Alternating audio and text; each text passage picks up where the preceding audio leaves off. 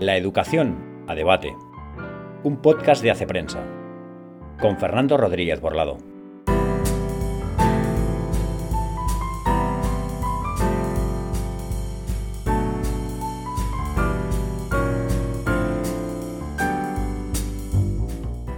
Muy buenos días y bienvenidos al eh, decimoséptimo capítulo de La educación a debate. Hoy quiero empezar con una frase tajante una frase que dice que un sistema educativo vale lo que valen sus profesores. Eh, creo que esto con matices, evidentemente, pero creo que esta afirmación es esencialmente cierta. Pero claro, los profesores no nacen de debajo de las piedras ni por generación espontánea, sino que se parecen más bien, pienso yo, a plantas eh, delicadas que hay que plantar en buena tierra, que hay que regar, eh, hay que aportarles la luz, la temperatura adecuadas.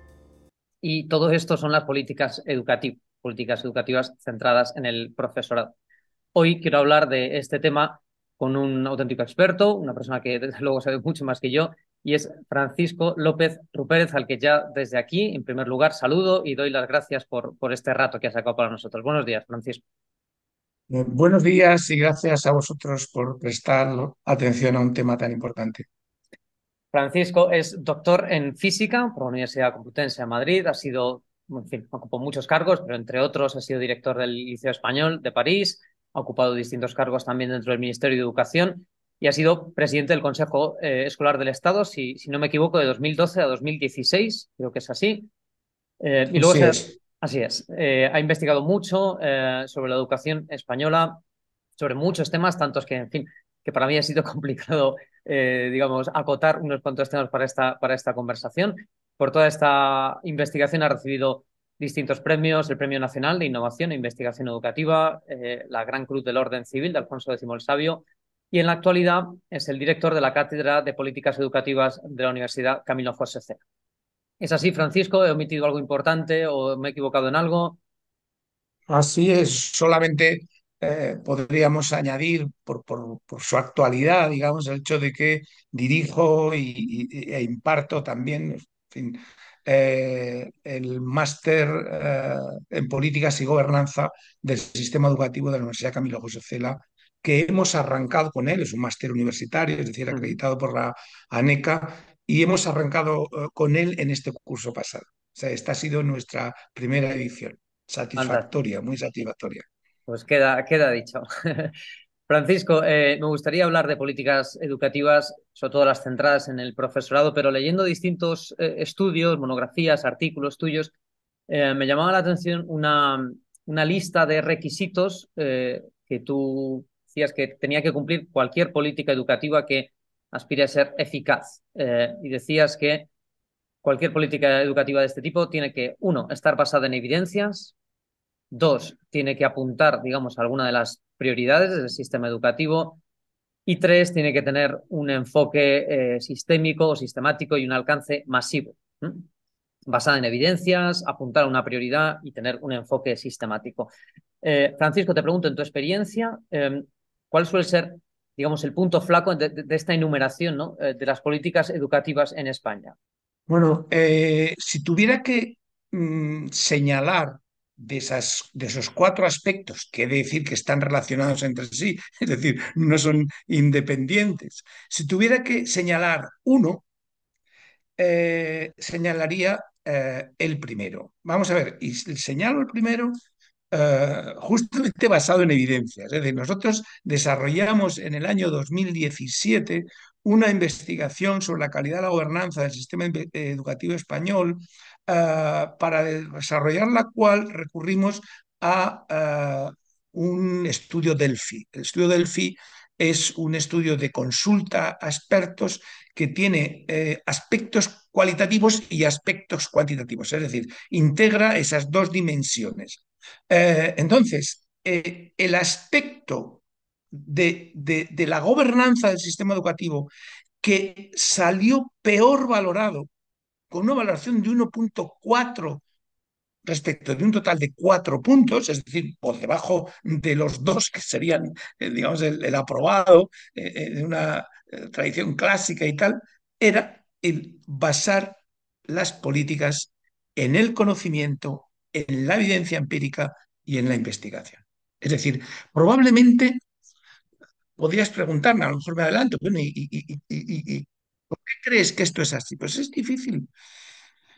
Yo diría, siendo claro, muy claro, que eh, por una parte hay una falta de formación científica en nuestros políticos.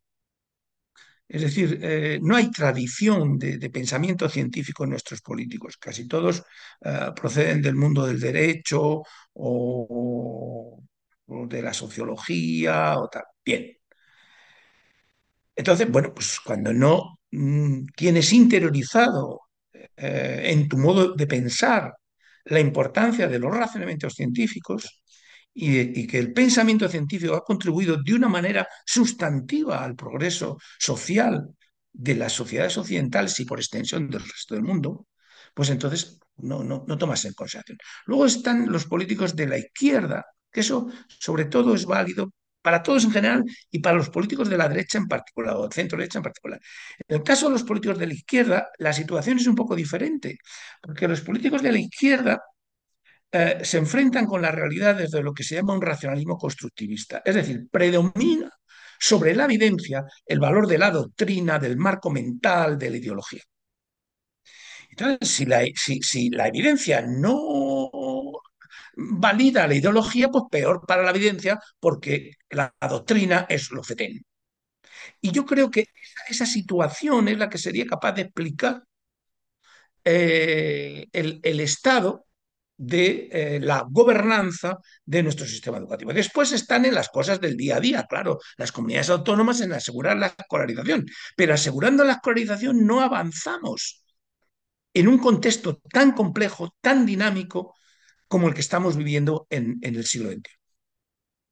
Francisco, quien te escuche hablar de basar las eh, políticas educativas en evidencia científica, quizá interiormente se plantea una posible objeción, ¿no? Eh, y es que puede pensar, ¿no? Vamos a ver, no, estamos hablando, no lo sé, de un laboratorio, no estamos hablando, en fin, del acelerador de partículas, ¿no? La, se, puede pasar eh, la política educativa, ¿no? Es una política que esencialmente trata, digamos, con un factor humano evidente, ¿no? De, alumnos, de, profesores, ¿no? Se, puede basar esto en evidencia científica porque el, el, objeto sobre el que se ensaya, ¿no? Son alumnos. Vamos a ver, eh, a principios de los 90, se generó en el mundo de la medicina una corriente de basar la práctica en evidencias.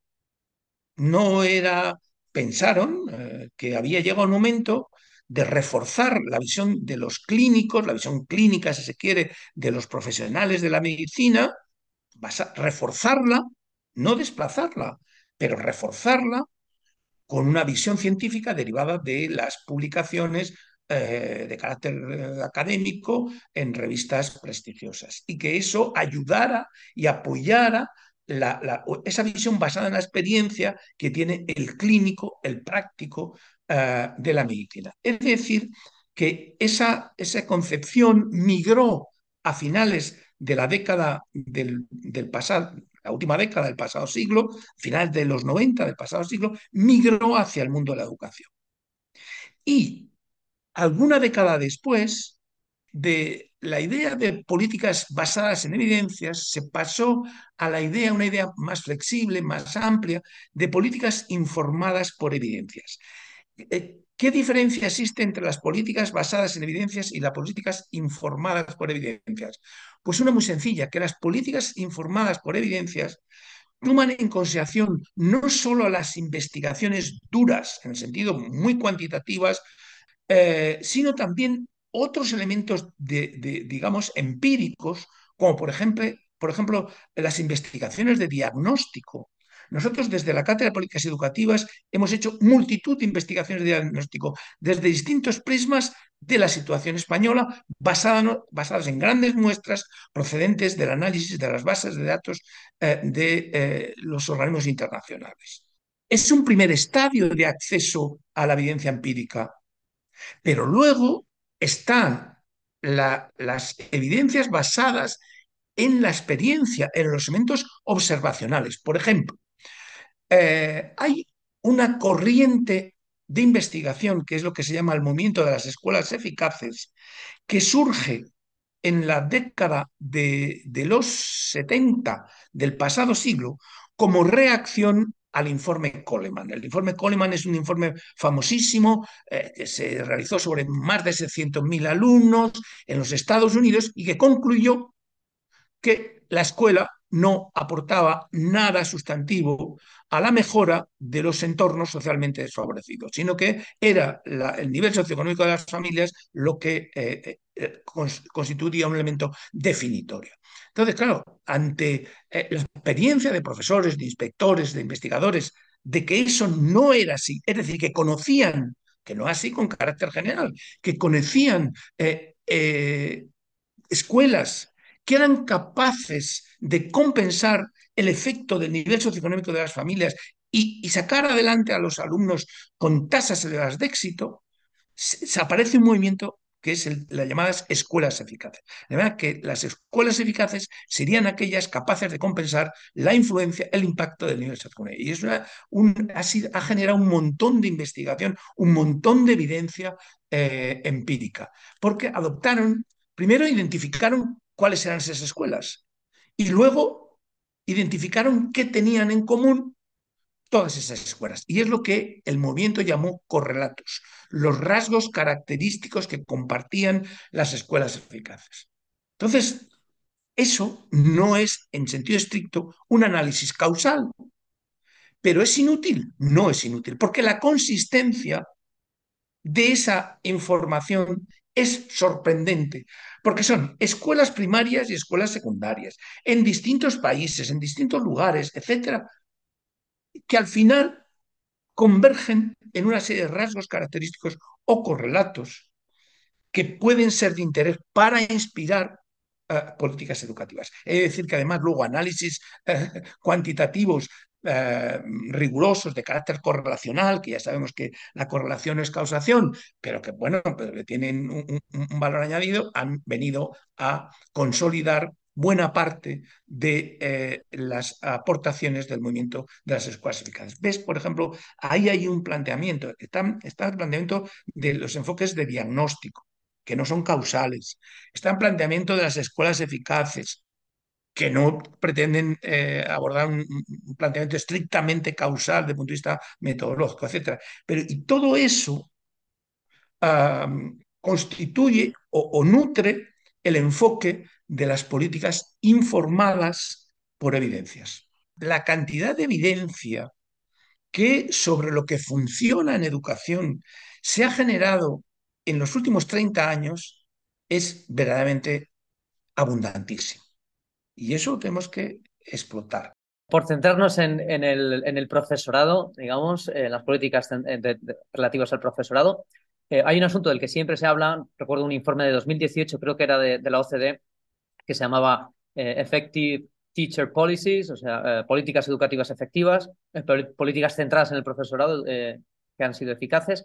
Y allí em, decía, ¿no? Describía qué hacen, digamos, qué hacen con sus profesores los, los países donde, donde la educación consigue buenos eh, resultados en PISA. ¿no? Entonces, en todos los países de los que hablaba, sí que había algún punto, digamos, de la, de la carrera, de, la formación inicial del profesorado, algún punto en el que, en el que había, eh, digamos, un momento de exigencia alta fuera en el ingreso a los estudios de magisterio, fuera al final de los estudios de magisterio con una prueba específica, fuera en la formación inicial del, del profesorado. Aquí en España se ha hablado del MIR eh, educativo, como una propuesta quizá para, para, para establecer un, canal de acceso exigente al cuerpo docente. Y tú, en tu investigación, has hablado de que eh, se podrían crear unas instituciones eh, llamadas institutos superiores de formación del profesorado que se encargaran específicamente de esta primera etapa de la formación del, de los profesores, ¿no? de la selección y de la formación de los profesores. ¿Podrías contarnos eh, cómo es para ti, cómo debería ser, mejor dicho, para ti, esta selección y formación inicial del profesorado? Bueno, volviendo a la idea de políticas eh, informadas por evidencias, nosotros tenemos en nuestro país un caso de éxito en la formación eh, profesionalizante de un colectivo que aunque tiene aspectos diferentes del de la educación, pero tiene también bastantes aspectos análogos. Todo el mundo está de acuerdo en que el MIR educativo es, eh, perdón, el MIR sanitario es una de las piezas clave a la hora de explicar el alto nivel de nuestra sanidad, eh, nuestro sistema mm, sanitario eh, público y no público, que decir, nuestro sistema sanitario, sistema de salud, todo el mundo está de acuerdo, es que es la formación buenísima que tienen nuestros médicos lo que explica ese salto de calidad que ha dado la, la, sanidad española y que está recogida en los informes y en los rankings internacionales. O sea, que no es que es una cosa reconocida internacionalmente. Bueno, eh, entonces eh, eh, la, la idea es, bueno, si tenemos una experiencia de éxito, si además sabemos que, digamos, eh, la profesión médica, que tiene muchos aspectos en común con la profesión eh, educativa, eh, va por delante en, e, en, ese proceso de progreso, de avance de las profesiones sobre la base de un soporte de conocimiento organizado, sistemático, transferible, etcétera, pues hombre, es el huevo de Colón. Tratemos de imitar algo que está funcionando en nuestro país, transpongámoslos. Entonces, ¿cómo hacerlo?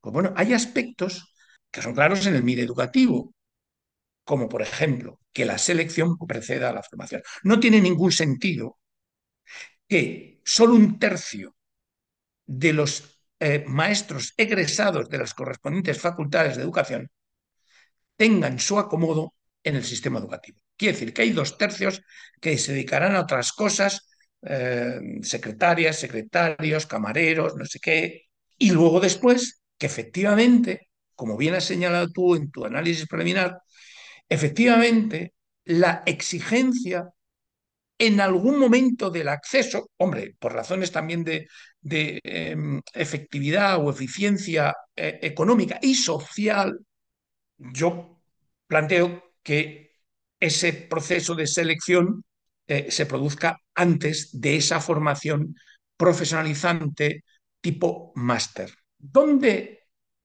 se ubica en todo este, en esta descripción, los institutos superiores de formación del profesorado? Pues se ubica justamente en eh, ese espacio de formación profesionalizante. Eh, las universidades harían su formación con la orientación que, que debido, pero sería el Estado, en colaboración con las administraciones educativas, la responsable de la selección para el acceso a esos institutos superiores de formación de profesorado y la implementación de un máster que vendría acompañado con un periodo de prácticas remuneradas de dos años de duración en donde se produce de un modo sistemático, ordenado, riguroso el proceso llamado de inducción en donde eh, eh, los alumnos, porque una de las cosas que se critica por parte de los estudios eh, que se han hecho al respecto en nuestro país es la desconexión entre el mundo académico de la formación inicial de los maestros y el mundo práctico de la escuela. No podemos seguir en un planteamiento en donde, primero, desde el punto de vista de la política educativa, el Estado está ausente a la hora de acreditar el acceso a una profesión. Está en lo esencial ausente. Hay una, una, una norma con rango de orden ministerial y luego son las, las, los doscientos y pico facultades de educación que existen, privadas, públicas y, y medio pensionistas que existen en nuestro país, las que se encargan de expedir los títulos. Cada uno con su dinámica particular propia de cada una de las instituciones, pero hay una responsabilidad del Estado de introducir orden en todo ese movimiento te quería preguntar, eh, también sobre, sobre esto mismo, ¿cómo se podría mejorar eh, la evaluación de los profesores? Es decir, una vez hemos conseguido, mediante una prueba rigurosa, mediante un periodo de prácticas guiados por estos institutos, una vez hemos conseguido seleccionar a buenos candidatos, una vez eh, conseguimos que hagan prácticas rigurosas, sistemáticas durante dos años, em, ¿cómo podemos trasladar también esa evaluación que antes tú proponías basada en evidencias eh, a los propios, al propio desempeño, digamos, del profesor ya durante su, durante su, digamos, práctica habitual. El tema de la evaluación del profesorado, como todo el mundo puede comprender, es un tema capital en orden a, la mejora de los resultados eh, de los alumnos eh, a través de la mejora de la propia práctica de eh, los profesores. Entonces, en primer lugar, la, la orientación básica de la evaluación del desempeño de los profesores tiene que ser una orientación formativa, es decir, orientado a la mejora del desempeño en beneficio, por supuesto, de los alumnos y del de, eh, sistema en su conjunto. En segundo lugar, puede pensarse que hay una eh, renuencia del profesorado a ser evaluado. Bueno, esto es solo una verdad a medias, porque lo que la experiencia demuestra es que cuando la evaluación, en el sistema actual nuestro, no en otros, cuando la evaluación del profesorado está vinculada a un proceso de promoción, los profesores se prestan voluntariamente, es decir, aceptándolo con grado, sin criticarlo, pero los profes y los representantes sindicales de los profes, pensando, por ejemplo, eh, cuando un profesor quiere presentarse a director o quiere consolidar eh, el plus, el complemento retributivo de la dirección después de X años de haberla ejercido. Nadie ha cuestionado esa evaluación. ¿Por qué? Porque en todos esos casos la evaluación del desempeño está vinculada a la promoción. ¿Qué podemos derivar en términos de concebir políticas eh, informadas por las evidencias? ¿No ves? Estas otras son otras evidencias que no derivan de análisis cuantitativos, causales, eh, macro, etcétera, sino de la experiencia observacional de lo que pasa realmente. Bueno, pues, eh, ¿cómo salvar, digamos, esas posibles reticencias? Pues vinculando la evaluación el desarrollo de una auténtica carrera profesional. Una carrera profesional en donde se integren, en lo que llamamos un plan de carrera, se integren la evaluación, la formación para la mejora derivada de la evaluación, los incentivos y la promoción. La promoción dentro de un plan de carrera, como digo, eh, previamente identificado, definido que un plan de carrera no es otra cosa que una previsión personalizada de la evolución profesional de un profesor. El plan de carrera es un elemento clave para la mejora, es un elemento del desarrollo profesional, pero una herramienta clave para la mejora. ¿Por qué? Porque sabemos que lo que piensa y lo que siente un profesor cuando tiene 25 eh, años o 30 años no es lo mismo que lo que piensa y siente cuando tiene 40, ni lo mismo que lo que piensa y siente cuando tiene 50, ni tampoco lo que tiene 60. Entonces, tenemos evidencia empírica de análisis macro de que hay una, eh, el interés del, del, profesor eh, eh, alcanza el máximo sobre, su propia formación. para ser exactos, vamos a acotar el ámbito, sobre, crece en los cinco primeros años y luego decrece.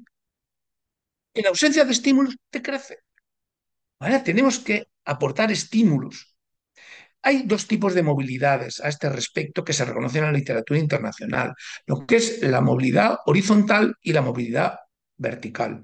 No es imprescindible que todos los profesores tengan que tener un desarrollo profesional que implique abandonar el centro hacia otras responsabilidades diferentes. Eh, ese modelo es el que corresponde, es decir, abandonar el centro a otras responsabilidades diferentes, de más envergadura, es lo que, lo que responde a la llamada movilidad vertical. pero es posible en el mismo centro, enseñando la misma asignatura, porque uno dice, yo, a mí me encantan las matemáticas y no quiero dejar de ser profesor de matemáticas. Bueno, pues existe la posibilidad de concebir un plan de carrera para atender esa movilidad horizontal. Voy a contar una anécdota. La primera vez que planteo uh, el tema del plan de carrera fue en el año 1994 en un libro que está, es muy citado eh, internacionalmente, que es en el ámbito hispanófono, digamos, o hispanoparlante, que es eh, La gestión de calidad en educación. Año 1994 se publica el libro. Bueno, ¿cuál sería mi sorpresa al encontrarme en la literatura internacional, 20 años después, la referencia al caso de Singapur, en donde lo que han hecho es exactamente lo mismo desde el punto de vista de la concepción de, de, de un plan de carrera con distintas itinerarios o trayectorias. Es exactamente lo mismo que lo que planteé en el año 94 en el libro La gestión de calidad de educación. ¿Eso significa que nos han copiado? No, mucho menos. Pues, hombre, si, si lo hubiera escrito en inglés, pues a lo mejor tenía mi sospecha, pero habiendo en español ni muchísimo menos. Entonces, ¿de dónde viene la coincidencia?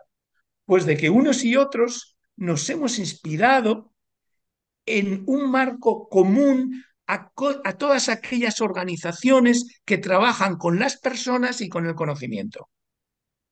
Y de esa inspiración, esa inspiración la hemos aplicado a un contexto concreto que es el de las organizaciones escolares. Y, y, esa es la explicación. Pero sí que tenemos el mérito de haberlo dicho antes. De haberlo dicho antes. Eh, con, poco, con poco éxito. Yeah. Un poco éxito a la vista está, porque decimos anclados en los mismos procedimientos burocráticos de gestión eh, de, de, las personas o de los recursos humanos, si se quiere, del profesorado. Francisco, sobre esto del plan de carrera, me gustaría hacerte un par de observaciones, quizá compartas, quizá no, eh, de mi propia experiencia. Yo no te lo había dicho, pero yo soy profesor de, educación secundaria y bachillerato, además de trabajar en, en Hace Prensa, doy clase de, lengua y literatura en un instituto concertado. Eh, me gustaría plantearte, ya digo, dos observaciones. La primera es que creo que es importante que sea un plan de carrera, quiero decir, que, que eso esté previsto de tal manera que, que sea algo, digamos, aspiracional, porque si no, lo que ocurre desde mi punto de vista, mi, experiencia, es que al final esa decantación, digamos, de profesores hacia un lado o hacia otro, acaba, digamos, llegando por defecto. Eh, cuando un profesor se ve que, digamos, está quemado, por decirlo en un término súper coloquial, ¿no? Eh, pues a veces le deriva hacia un sitio, pero eso no es fruto de, que una persona haya decidido dirigirse hacia un sitio, algo que le, que le motiva, algo que le interesa, sino más bien de, otro tipo de, dinámicas muchas veces negativas, la verdad. Y por eso eh, me parece muy importante que haya un plan desde el principio para que sea una guía para el profesor, ¿no? Y la segunda eh, observación es, eh, has hablado de la burocracia al final en tu respuesta, creo que, al menos a mí me lo parece así, ¿no? Para que este plan de carrera funcione, el centro debe disponer de, de, autonomía para poder gestionar un poco también su equipo profesional, ¿no? Y no sé si a veces en el sistema español, en la escuela pública me refiero, hay un poquito de, esclerosis ¿no? que, impide, eh, que impide esta autonomía eh, con, el, con el personal. ¿no? no sé si estás de acuerdo con estas observaciones o no. Eh, en relación con, con, el plan de carrera, como te decía, la definición de plan de carrera es, un plan de carrera es una previsión personalizada de desarrollo profesional que integra en un todo coherente la evaluación, la formación continua o permanente, claro, los incentivos y la promoción. Es un plan de carrera, eso es el plan de carrera, una previsión personalizada. Eh, por tanto, indudablemente, eso tiene que estar previsto de un modo ordenado y sistemático y tienen que estar especificados las condiciones de evolución en el plan de carrera. ¿Dónde están los hitos para la evaluación? No se puede abusar de la evaluación. No, no, pues no sé, pues que es que entonces es un sistema ingobernable, vamos, a nivel central ingobernable. Eh, bueno, hay que definir los hitos, cuando, cada cuándo se produce esa evaluación y por tanto esa promoción. Hay que ordenar que la eh, em, eh, formación continua tenga una parte genérica, indudablemente, pero tenga otra parte orientada por las expectativas de, acceso a un determinado uh, una determinada posición posterior, las expectativas que tenga el profesor, tiene en una parte derivada esa formación de, los puntos débiles o de las áreas de mejora que haya eh, detectado la evaluación, es evidente eso que dices, eh, es, es, bastante evidente y me, gusta que lo hayas subrayado. Es decir, la ausencia de un plan de carrera en la educación pública, particularmente la educación pública española, hace que cada uno se busque la vida. Y eso debería estar asegurado en beneficio de los individuos y en beneficio del sistema por eh, eh, las propias políticas públicas en materia educativa. Tenía que estar asegurado, pero no lo está. Ni tiene visos de que, de que lo esté, además. Esa es la cuestión. Hay una cuestión en lo que dices de la autonomía que me interesa destacar. Vamos a ver, en sentido estricto, cuando uno hace los análisis comparados de esa óptica de distintos eh, sistemas escolares de distintos países del mundo, al final uno llega a la conclusión de que aquellos países que tienen un cierto grado de centralización, como es el nuestro, tienen mayores posibilidades de implementar en sus centros educativos planes de carrera. ¿Por qué? Porque tienen grandes estructuras tienen eh, acceso a la, legislación, obviamente, y pueden ordenar de un modo bastante rico eh, el desarrollo de un plan de carrera. Porque al final, de lo que se trata, además del punto de vista del interés del sistema, es de aprovechar el capital de conocimiento y experiencia que reside en nuestros profesores. Entonces, eso lo tienes que aprovechar en primera instancia en beneficio de los alumnos, pero también en beneficio del sistema eh, en su, eh, considerado en su conjunto. Bueno, pues eso, e, ese esquema de desarrollo profesional con distintos itinerarios, que es lo que ha planteado también eh, Singapur, es más fácil cuando tienes un sistema centralizado. Y, por tanto, es más fácil en el sector público que no en el sector privado o concertado. Luego después hay otra, cuesta, otra tema. Es verdad que los centros concertados, de conformidad con nuestras leyes, pues tienen autonomía, una autonomía amplia. Pero hay dos cosas que hay que señalar. En primer lugar, la enseñanza pública puede eh, desarrollar al efecto una función tractora de modernización en lo que hace referencia a la gestión de recursos humanos, también en las escuelas autónomas. Punto primero. Punto segundo. No hay ninguna razón que evite la participación de los centros privados y privados concertados suficientemente o convenientemente acreditados en ah, lo que es ah, la formación inicial del profesorado a través del sistema de prácticas o de inducción.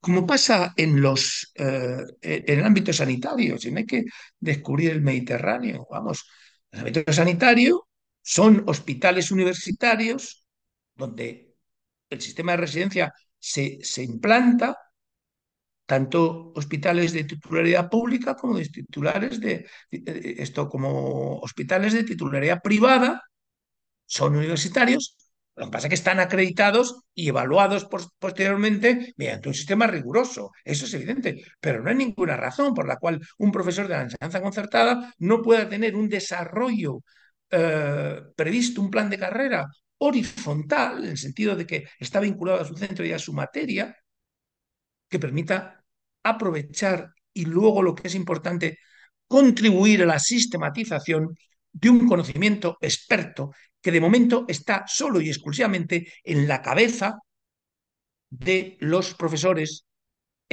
con experiencia eh, individualmente considerados. Pero no tenemos un sistema de generación de ese conocimiento experto, como tienen los médicos, que es clínico, que es transferible de una generación a la siguiente a través del, del método MIR. Eso no lo tenemos. O sea, que, que, bueno, cada maestrillo tiene su librillo y ya se arregla. Y no hay manera de, de, organizar de un modo sistemático y ordenado ese conocimiento vinculado a la experiencia que forma parte, cómo no, de la base de conocimiento experto de cualquier profesional. Eso falla el sistema. No, no, solo estoy de acuerdo contigo en que efectivamente no hay ningún inconveniente porque esto pudiera desarrollarse también en las escuelas concertadas, sino que creo que de hecho también el contar con escuelas autónomas, que cada una pueda, digamos, adoptar su enfoque particular, puede contribuir precisamente a la generación de, ese, de ese, conocimiento experto, ¿no? El, un poco según la idea de las charter schools en Estados Unidos, ¿no? Es que se concede autonomía en, la contratación, pero también incluso en, parte, digamos, del, enfoque curricular, precisamente para que, para que puedan generar ¿no? una serie de, de, conocimientos que luego puedan servir al, al sistema. Así que me parece que efectivamente no, no habría ningún problema. Quiero ahora dar un giro eh, amplio y, ya siento el, el quiebro, ¿no? pero eh, porque hay otro aspecto que has tratado tú en, también en estudios, en artículos, que es el, lo que llamas la educación liberal. Describes en, un estudio tuyo, no recuerdo ahora cuál, eh, describes la educación liberal como el, el, digamos, el intento de insertar a un alumno en una tradición cultural, dotándole de autonomía intelectual y también de capacidad moral. Eh, estoy citando casi literalmente eh, palabras tuyas. Claro, me parece una aspiración fantástica. Quiero decir, cualquier profesor creo que queremos conseguir esto. Eh, me parece que tiene mucho interés, me parece que tiene interés aclarar cómo se inserta en este ideal de educación liberal la llamada educación por competencias. A priori, el enfoque por competencias, digamos que se inserta bien en esto, porque se trata no solo de transmitir unos conocimientos, sino también de, como también dices tú en otro, en otro, en otro artículo, eh, de enseñar a vivir juntos y de enseñar incluso a ser, en el sentido, digamos, antropológico o filosófico de la palabra, ¿no? A no ser que eh, se haga una interpretación mm, sesgada, una interpretación reduccionista de lo que es el aprendizaje por competencias. Y esto es lo que creo que has denunciado tú, que aquí en España, en la LOMLOE en particular, se ha hecho una interpretación reduccionista o sesgada de lo que significa eh, la educación por competencias, que hace que en vez de, de que, que, conduzcan a, la educación liberal, conduzcan a otro tipo de educación casi antiintelectual en algún sentido. Eh, si podrías aclarar esto, porque hay mucha gente que, digamos, le suena bien la musiquilla de la educación por competencias, como me suena bien a mí también, si esto se aplicara, digamos, rigurosamente, pero luego lo que te encuentras a veces ligado a estos planteamientos es una educación más emotivista que otra cosa, poco basada en evidencias, eh, en fin. Bueno, uh, no puedo estar más de acuerdo contigo. Es decir, la educación liberal es una educación en los fundamentos, por decirlo así muy rápidamente. Algunos creerán que la educación liberal eh, es una educación eh, política. No, no, no, la educación liberal es la educación en los fundamentos, es una educación en los fundamentos. Y como bien has señalado, es una educación en los fundamentos que logra la capacidad intelectual, es decir, que opera sobre el intelecto, pero opera también sobre eh, los valores. De manera que permite al individuo adquirir la autonomía intelectual, pero también la consistencia y autonomía moral evidentemente confrontado a la idea de la responsabilidad individual, que es, inapelable, la autonomía no es autarquía, ¿no? Es decir, está. Y esas, esas, esas, ¿cómo se logran esos, esos eh, atributos? Pues se logran beneficiándonos de todo el potencial transformador del individuo que aporta nuestra herencia cultural. Y he de decir, y eso es importante subrayarlo, que la herencia cultural Hace referencia a los valores, por supuesto. Hace referencia a los conocimientos, pero hace referencia también a la epistemología, es decir, a la, posición que tenemos respecto de las relaciones entre conocimiento y realidad. Eso es muy importante porque, porque justamente son esas relaciones entre conocimiento y realidad en donde prima el respeto por los hechos, en donde nuestros juicios previos tienen que ser modificados si no se corresponde con, con eh, la, experiencia, es eso lo que nos ha permitido avanzar como civilización. Si eso lo ponemos en, tela de juicio, si nos abrazamos a las tesis del posmodernismo, justamente el otro día publicaba un artículo en, en la, digamos, un blog que me pidieron una colaboración a ese respecto de Anele, eh, que se llama La ventana de Anele. Quien tenga interés de hacer ver las consecuencias, digamos, de, las relaciones entre posmodernismo y, educación, pues que, recurran a ellos, se metan en internet, la ventana de Anele y verán el, artículo. Bueno, pues, pues eso es lo que pone en riesgo la. O sea, se está poniendo en riesgo parte de, los valores, eh, eh, digamos, heredados de una tradición que es una cosmovisión, que es una visión del mundo, que es, una, es un elemento civilizatorio. Además de eso, es que se está poniendo en tela de juicio la herramienta de la que se ha adoptado a través de la ilustración y la revolución científica y todo su desarrollo, de la que se ha adoptado la civilización occidental para avanzar, para progresar. Es que yo vi emerger en el plano institucional el enfoque por competencias estando en París como consejero de educación en la delegación permanente de España ante la OCDE. En el año 2001 emerge, se hace público el, informe del proyecto de SECO, definición y selección de competencias, que está en la base de todo ese movimiento internacional entre los países miembros que luego hereda la Unión Europea eh, en favor de un enfoque del currículum competencial. ¿Y con qué orientación?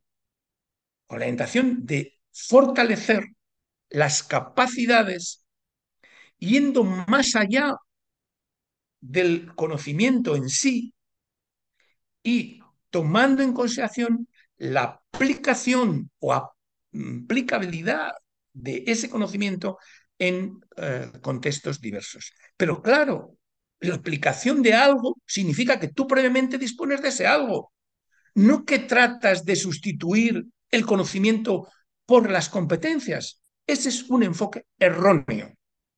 Y yo seguí el movimiento de, determinados autores que han inspirado de nuevo la orientación particular de, la Longloe a ese respecto. Y, claro, nada más que, que salió el Marco Europeo de Competencias Claves en su primera edición de 2006, que rápidamente dice, ojo, esto es una amenaza, esto es una idea neoliberal pero podemos dar la vuelta, dicen, no citaré al autor, aunque le tengo en la mente, claro, pero podemos darle la vuelta y transformarlo en un enfoque socio-constructivista. Entonces, eso es lo que tenemos. ese, personal que influye en el pensamiento político de los, de los partidos gobernantes llega al poder y hace exactamente eso.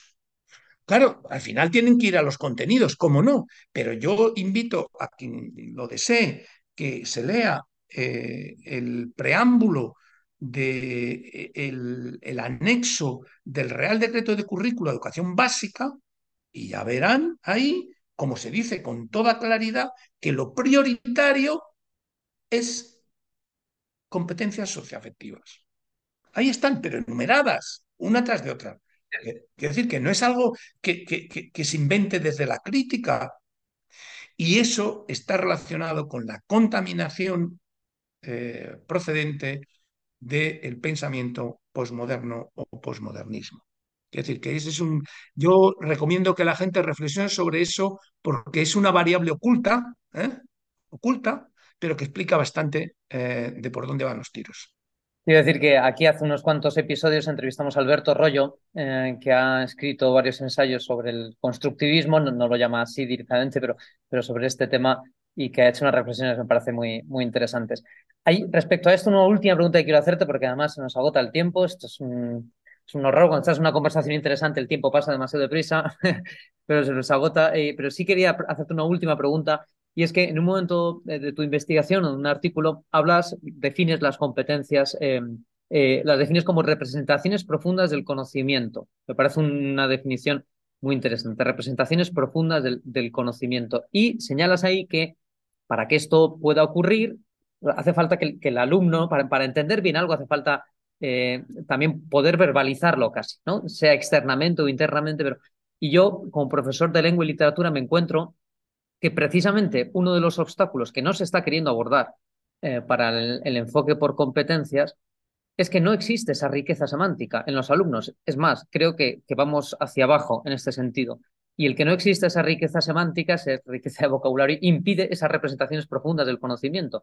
Creo que hay un obstáculo que, en el fondo, todos los profesores reconocen, pero que todavía, menos que yo conozca aquí en España, nadie ha agarrado por los cuernos eh, este asunto de, la pobreza léxica, que, no es un asunto menor desde mi punto de vista. Bueno, eh, eh, dos cosas. En relación con, para, para, explicarlas en, contexto, en relación con, con esa noción de competencia como representación profunda del conocimiento, digamos que es una dimensión del enfoque por competencias. Es decir, en, la acepción internacionalmente aceptada, bueno, de la mano de la OCDE, eh, las competencias son, o sea, el enfoque por competencia implica conocimientos, habilidades, actitudes y valores. Entonces, yendo al tema de las habilidades, no solamente son, aunque no es así, habilidades de destreza, no, es, no, son destrezas manuales, son destrezas intelectuales. Y hay un, componente esencial de esas destrezas intelectuales que son habilidades metacognitivas. ¿Qué, qué significa eso? Habilidades para el manejo del conocimiento. Hacen que el conocimiento sea más rico desde el punto de vista de su significado, es decir, desde el punto de vista semántico que es el que garantiza la transversabilidad. Cuando tú tienes un esquema en la cabeza, eres capaz de aplicarlo al ámbito A, al ámbito B, al ámbito C y al ámbito D, cualquiera que sea la naturaleza de la disciplina, de la materia o del contexto. Y ese es uno de los propósitos del enfoque por competencias. Eh, ¿Y cómo conseguimos esa riqueza semántica? Que es característica de las representaciones profundas del conocimiento? Pues a través del conocimiento y de su uso. No hay manera, no, hay, no sabemos. Y si no, fijémonos cómo proceden los, los, sistemas artificiales, hombre, del, chat GPT y de todo. ¿Cómo, proceden? Pues así, imitando ¿eh? Eh, eh, el modo de hacer de nuestros aparatos cognitivos. Es decir, lo que no podemos hacer es sustituir eh, los eh, conocimientos por destrezas eh, de carácter tico, descontextualizadas de, la carga de conocimiento que las destrezas para el siglo XXI requieren. Así es, Francisco. Pues no nos queda tiempo para más. Es una pena porque ya digo, la conversación está siendo súper interesante. Pero eh, desde luego nos quedan las referencias de varios estudios eh, o libros que has citado para el que quiera seguir informándose de todo esto. Francisco, muchas gracias, de verdad ha sido un auténtico placer esta conversación contigo. Gracias a ti. Y me despido ahora de todos vosotros, queridos oyentes. Nos vemos, nos escuchamos dentro de dos semanas en el próximo capítulo. Soy Fernando Rodríguez Borlado y esto ha sido La Educación a Debate.